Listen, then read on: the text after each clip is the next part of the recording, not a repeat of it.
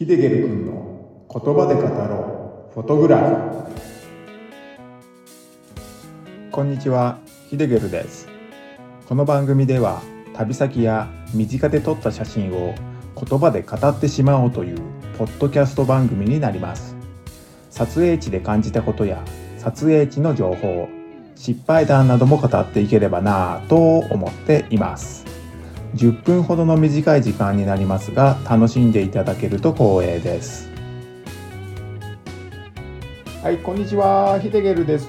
今回は東京で撮った写真のお話をさせていただきます。東京には世界に誇る人気の電波塔が2つあると思うんですけれどもその中でも僕はですが東京タワーがね好きなんですよね。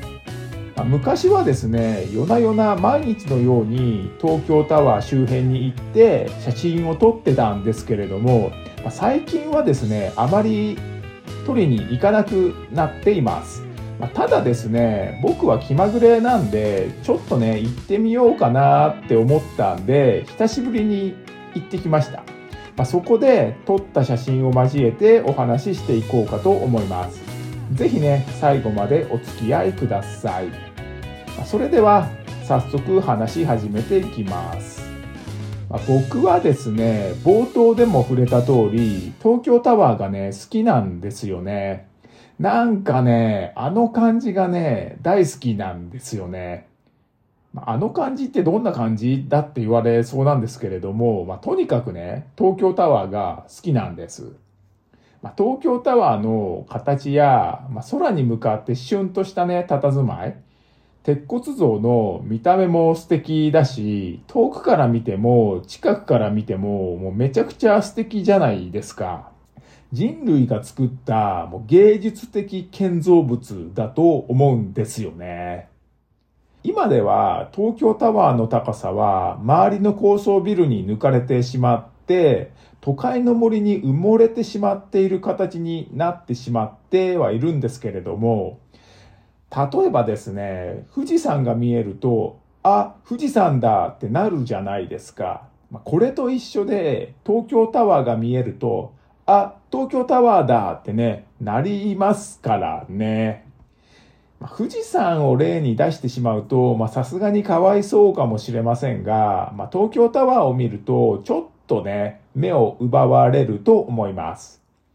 そんな東京タワーなんですけど、僕は夜のライトアップされた東京タワーがめちゃくちゃ好きで、2、3年前はね、よく東京タワーの周りを、まあ、ほんとね、うろちょろしてましたね。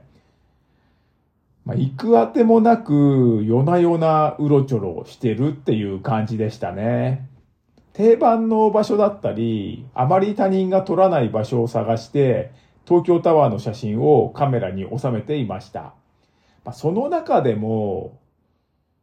今回ご紹介するのは、僕のね、好きな路地がある場所なんですよね。まあ、この路地には、東京タワーを取りに行くときは、今ではね、絶対に行く場所になっていて、まあ、僕の中では定番中の定番っていうね、場所になっています。そして、この場所ではいつもね、自撮りをしていますね。三脚を据えて、セルフタイマーの設定にして、まあ、自撮りをするんですけれども、この路地はですね、一見すると人通りは少なく見えるんですけれども、そんなことはなくてですね、結構ね、人が通るんですよ。まあ、カメラの設定なんですけど、まあ、10秒のセルフタイマーに設定して、まあ、シャッターボタンを押した瞬間に、急いで定位置に行って、まあ、そこでね、佇みます。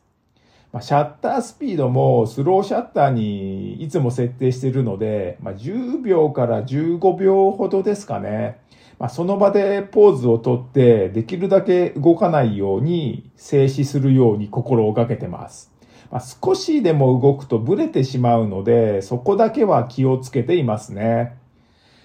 まあ、ポーズとね、呼べるほどの佇まいではないんですけれどもね。都会なので、車の走る音だとか、周りの騒音が大きくて、まあ、シャッター音が耳に届かないって感じなんですけど、シャッターが切れるカシャってね、音が聞こえないってことですね。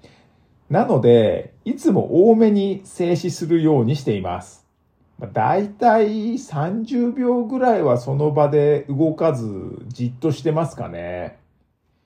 程度の良いところでポーズを解除してカメラに向き直るんですけれども、そうするとですね、結構なね、確率で知らない人が立ち止まって僕の方を見てるんですよね。僕を見てるのか、東京タワーを見ているのか、まあ、どっちかはね、わからないんですけれども、多分ね、僕の方を見てるんだと思います。何やってんだあいつみたいな感じでね。もうね、それが恥ずかしくて、もう顔面真っ赤になるんですよね。夜なんで、昼間よりは顔が見にくいとは思うんですけれどもね。それでもね、見られていると恥ずかしいですよね。ま、そんなこともね、多々あるんですけれども、ここでの自撮りはやめられないんですよね。いつも恥を忍んで撮ってます。まあ、慣れっていうのもね、ありますからね。まあ、ですが、この時は、まあ、ここの場所で自撮りをするのは、もうめっちゃ久しぶりだったんで、結構ね、恥ずかしかったですね。まあ、周りにね、誰もいないことを確認して撮るようにしてました。まあ、それでもね、見られちゃうんですけどもね。それとですね、この路地なんですけれども、車もね、たまに通ったりします。まあ、その都度三脚をどかしてやり過ごしていますね。まあ、写真を撮ってる間だろうが、ポーズを決めている間だろうが、車が来たら撮影をやめて、道を譲るようにしてます。まあ、当たり前ですが、ここは僕専用の場所ではないですし、写真を撮ってる人はマナーが悪いなんてね、思われたくもないので、まあ、邪魔かなと思ったらね、すぐどくようにしています。撮れた写真なんですけれども、まあ、路地があって、その先に東京タワーが佇んでいますね。写真は縦で切り取っています。東京タワー周辺では、縦の写真がどうしても多くなりますね。縦にしないと東京タワーが入りきらないので、自然とカメラを縦に構える感じになります。路地は少し暗めで、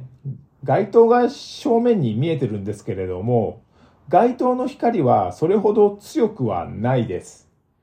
なので、この街灯の光を強調するように、絞りを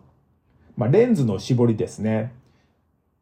それを開放気味に設定して切り取っています。そうすることで、街灯の光は無数のね、トゲが生えたような形になって、まあ、光芒が出るんですよね。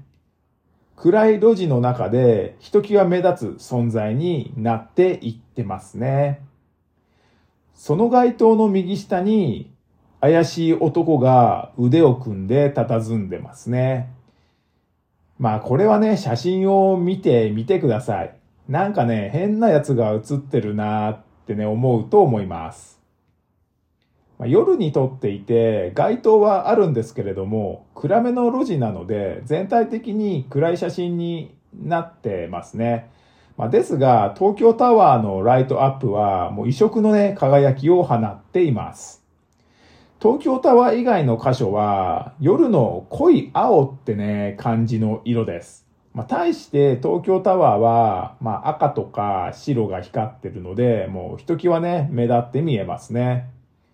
まあ、このライトアップは夏バージョンの色ですね。これを撮ったのはですね、2023年の10月28日で、夏バージョンのライトアップがもうそろそろ終わる頃に撮ってます。まあ、このような暗い路地から見ると、東京タワーの光は希望の光みたいな感じに見えて、勇気をもらえる気もしますよね。この場所では、ガチで写真を撮ってる人はね、一回も見かけたことはないので、もう穴場的な場所になるのかな、とはね、思ってますね。まあ、SNS でもたまに見かける程度なので、人気の場所ではないってことは言えるかと思います。まあ、僕はひねくれ者なので、他人があまり撮っていない写真の方がね、好きなんで、あまり見ないこの場所がね、好きなんだと思いますね。人と違う写真が撮りたいってね、言う方がいれば、行ってみるとね、良いかもしれませんね。場所はですね、東麻布歩道橋の近くにありますので、気になる方は探してみてください。詳しい場所の説明はしませんが、まあ、すぐにね、見つかると思います。ではね、今回は僕の大好きな路地から切り取った東京タワーのね、写真のお話をしました。もし写真を見たいという方がいれば概要欄に URL を貼っておくのでそちらをクリックしてご覧になってください。まあ、僕のね、佇む姿も映っているのでね、ぜひご覧ください。ご意見、ご感想、質問などがあれば、こちらも概要欄に Q&A コーナーを設けていますので、書き込んでみてください。今回のお話はこれで終わろうと思います。最後までご視聴ありがとうございました。ヒデゲルでした。